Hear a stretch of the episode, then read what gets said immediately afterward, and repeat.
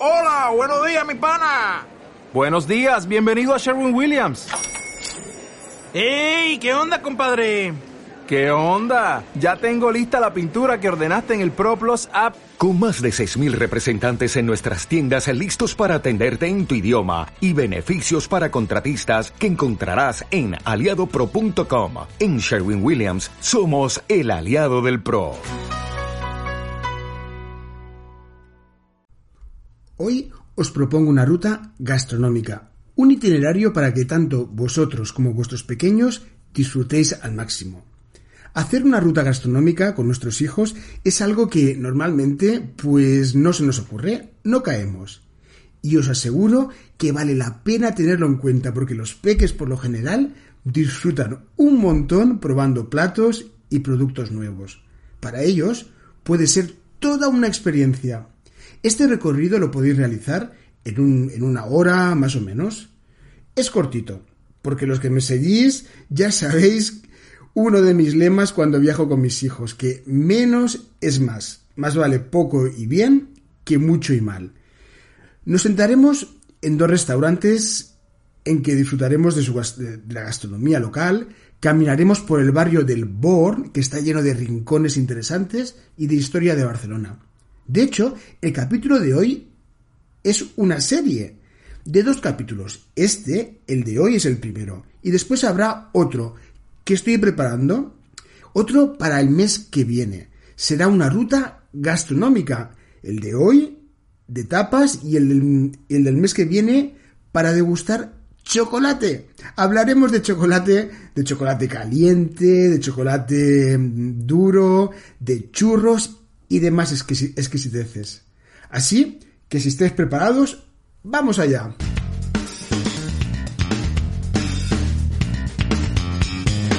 Soy José Gómez, guía oficial y fundador de Looking Barcelona, una empresa donde propongo visitas guiadas para descubrir esta maravillosa ciudad. Y además de todo eso, tengo dos niños y una mujer, a los que les encanta descubrir sitios y que les explique cosas, cosas interesantes.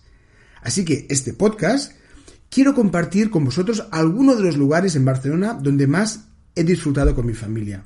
Así que si estáis listos, vamos allá. El barrio del Bor se creó alrededor del siglo XII y convivían pescadores, comerciantes y familias de la alta nobleza. Como os he dicho, vamos a visitar dos restaurantes de tapas y en el recorrido entre uno y otro pasaremos por lugares muy bonitos. Pero antes de nada os quería decir una cosa. Los bares de, los que vamos a hablar hoy, en febrero de 2021, son lugares que a mí me gustan y creo que en ellos podéis pasar un buen momento con vuestros peques. Pero ya sabéis que los restaurantes a veces cambian de dueños y la calidad, tristemente, también cambia. Deciros que yo no recibo ningún tipo de comisión, ni me pagan nada por hablar de ellos, simplemente son lugares que quiero compartir con vosotros. Así que si queréis ir, antes de nada os recomiendo echar un vistazo en internet, consultar los horarios y mirar las fotos, por si creéis que se pueden adaptar a vuestros gustos. También os sugiero que llaméis antes, porque en ocasiones, en temporada alta, sobre todo, en los restaurantes hay que reservar mesa y que no vayáis y os encontréis que no hay sitio. Así que dicho esto, vamos allá, empecemos. Iniciamos nuestro recorrido en la calle Argentería. El metro más cercano es Jauma I, la línea amarilla. La calle Argentería debe su nombre a que en la Edad Media estaban instalados ahí los artesanos que trabajaban con la plata. Existía la costumbre cuando alguien visitaba la ciudad en esa época de comprar una pequeña joya de plata para después regalarla. Hoy en esta calle se juntan hoteles con encanto, tiendas de moda y nuestra primera parada de hoy, justo en el número 62. El restaurante se llama Sagardí. De hecho, es una cadena de restaurantes de cocina vasca. Para aquellos que me escucháis de fuera de España y no conocéis muy bien el país, el País Vasco es una región que se encuentra en el norte de España, caracterizado por unas gentes encantadoras y por una gastronomía excelente. Hay una gran tradición culinaria. De hecho, a día de hoy hay cuatro restaurantes con tres estrellas Michelin, que es el máximo de la gastronomía mundial. El restaurante Sagardí Born se encuentra alojado en los bajos de una casa muy antigua, casi del origen del barrio, allá por el siglo XII, formada por grandes bloques de piedra que se remontan a la, a la construcción del barrio. El restaurante da a una pequeña plaza donde hay instaladas unas sillas con mesas. Si vais con peques, os recomiendo instalaros en la terraza. Así si de repente les entra ganas de correr o perseguir alguna paloma, tienen vía libre. Otra cosa que os recomiendo, si, queréis salir de tapas con, los niños, es que no salgáis tarde. Salir, mm, no salir tarde tiene dos ventajas. La primera, evitaréis las horas punta. Así os podrán servir y atender más rápido y mejor. Punto clave. Punto clave si vais con niños, que por lo general a los peques no soportan esperar en los restaurantes. Y si empiezan a quejarse porque quieren comer, que tienen hambre, pues nos podemos poner todos un poco nerviosos, como seguro que alguna vez habéis experimentado. Otra ventaja, si vais pronto, es que evitaréis que los niños entren al restaurante con mucho apetito, con mucha hambre. Así pueden disfrutar con más calma. Al ver toda esa comida maravillosa por todas partes se pueden alterar un poco. Os lo digo por experiencia, los niños aún no han desarrollado esa capacidad de aguantarse el apetito. Oye, que a mí también me pasa. Cuando me entra el hambre loco, me viene también muy mal carácter. Lo que pasa es que los adultos, más o menos, a priori, lo conseguimos disimular, ¿eh? conseguimos que no se note ese mal carácter. En Sagardí están especializados en montaditos. Los montaditos son una especialidad del País Vasco que consiste en una rebanada de pan con una especialidad encima y todo atravesado por un palillo. Montaditos hay fríos y calientes. Es muy importante guardar el palillo. La tradición dice que para pagar tenemos que contar cuántos palillos tenemos. Los montaditos están servidos en platos en la barra y nosotros mismos nos vamos sirviendo. Es una pasada ver todos esos platos en el mostrador es muy fotográfico. La verdad que una foto de ver en perspectiva todos los platos es muy bonito. Los colores y los olores son ya de por sí un espectáculo. A mis hijos les encantan los, montaditos de chistorra. La chistorra es, un, es parecido al, al chorizo frito, de salpicón de marisco, los de tortilla patata, los de jamón. La variedad es muy grande. Serviros en un plato los que más os apetezcan y sentaros en una terraza a disfrutar del ambiente.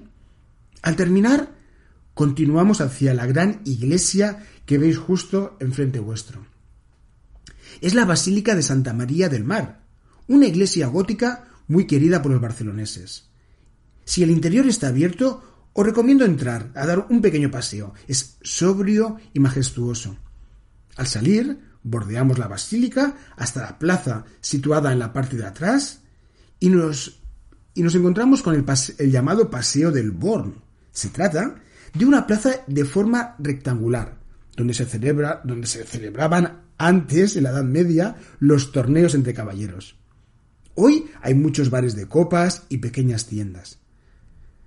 Continuamos hacia, hacia nuestra izquierda y llegamos a la calle Moncada. Y atención, a nuestra derecha aparece nada más y nada menos que la calle más estrecha de Barcelona. Se llama Alcarré de las Moscas, que en castellano significa la calle de las moscas.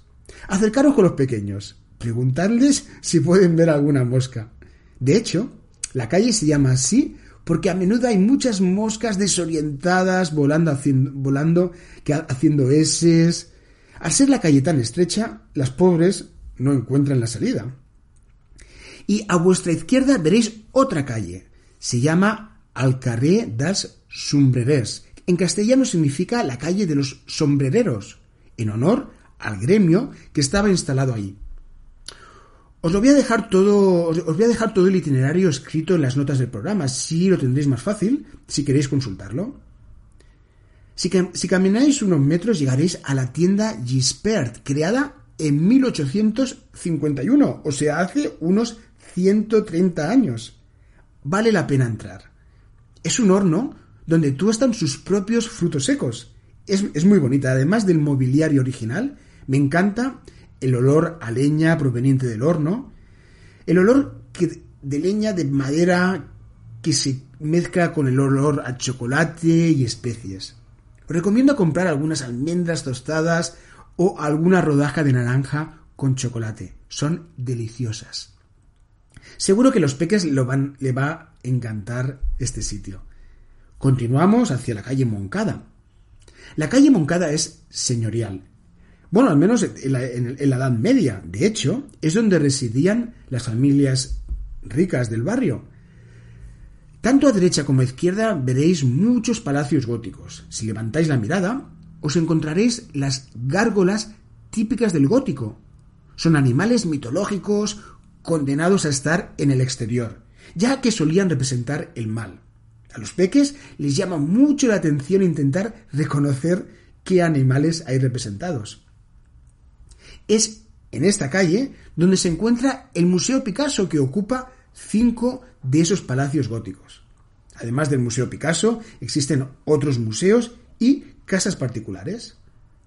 Los patios de los museos son de acceso libre. Os recomiendo entrar al patio del Museo Picasso, que de hecho comunican los cinco patios de los cinco palacios entre sí. Los pequeños pueden recorrer un poco, pueden correr los, eh, los patios y de ir de uno a otro y entrar en alguna de las estancias donde se encontraban los establos.